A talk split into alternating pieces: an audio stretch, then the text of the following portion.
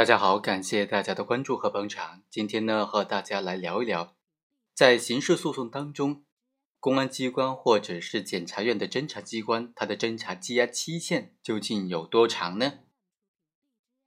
今天和大家来梳理一下刑事诉讼法当中关于侦查羁押期限的规定。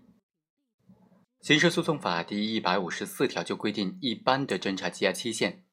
对于犯罪嫌疑人逮捕之后的侦查羁押期限。不能够超过两个月，案情复杂、期限届满不能终结的案件，可以经上一级人民检察院批准延长一个月。第一百五十五条又规定了特殊的侦查羁押期限，因为特殊的原因，在较长时间之内不宜交付审判的特别重大复杂的案件，由最高人民检察院报请全国人大常委会来批准延期审理，这就没有期限了。第一百五十六条又规定，重大复杂案件的侦查羁押期限，对于交通十分不便的边远地区的重大复杂案件、重大的犯罪集团案件、流窜作案的重大复杂案件、犯罪涉及面广、取证困难的重大复杂案件，经过省、自治区、直辖市的检察院的批准或者决定，就可以延长两个月了。同时啊。对于这种重刑案件的羁押期限呢，又有特别的规定了。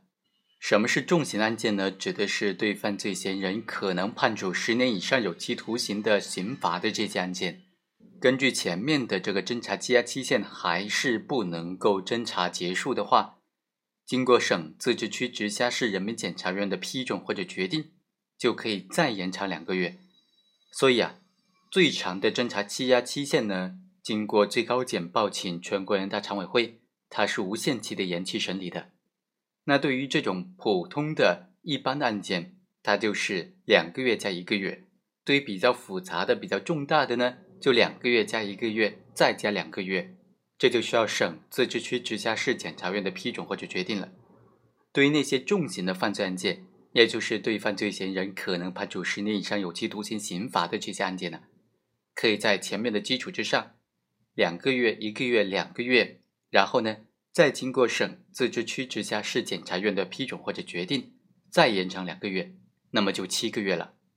好，以上就是本期的全部内容，我们下期再会。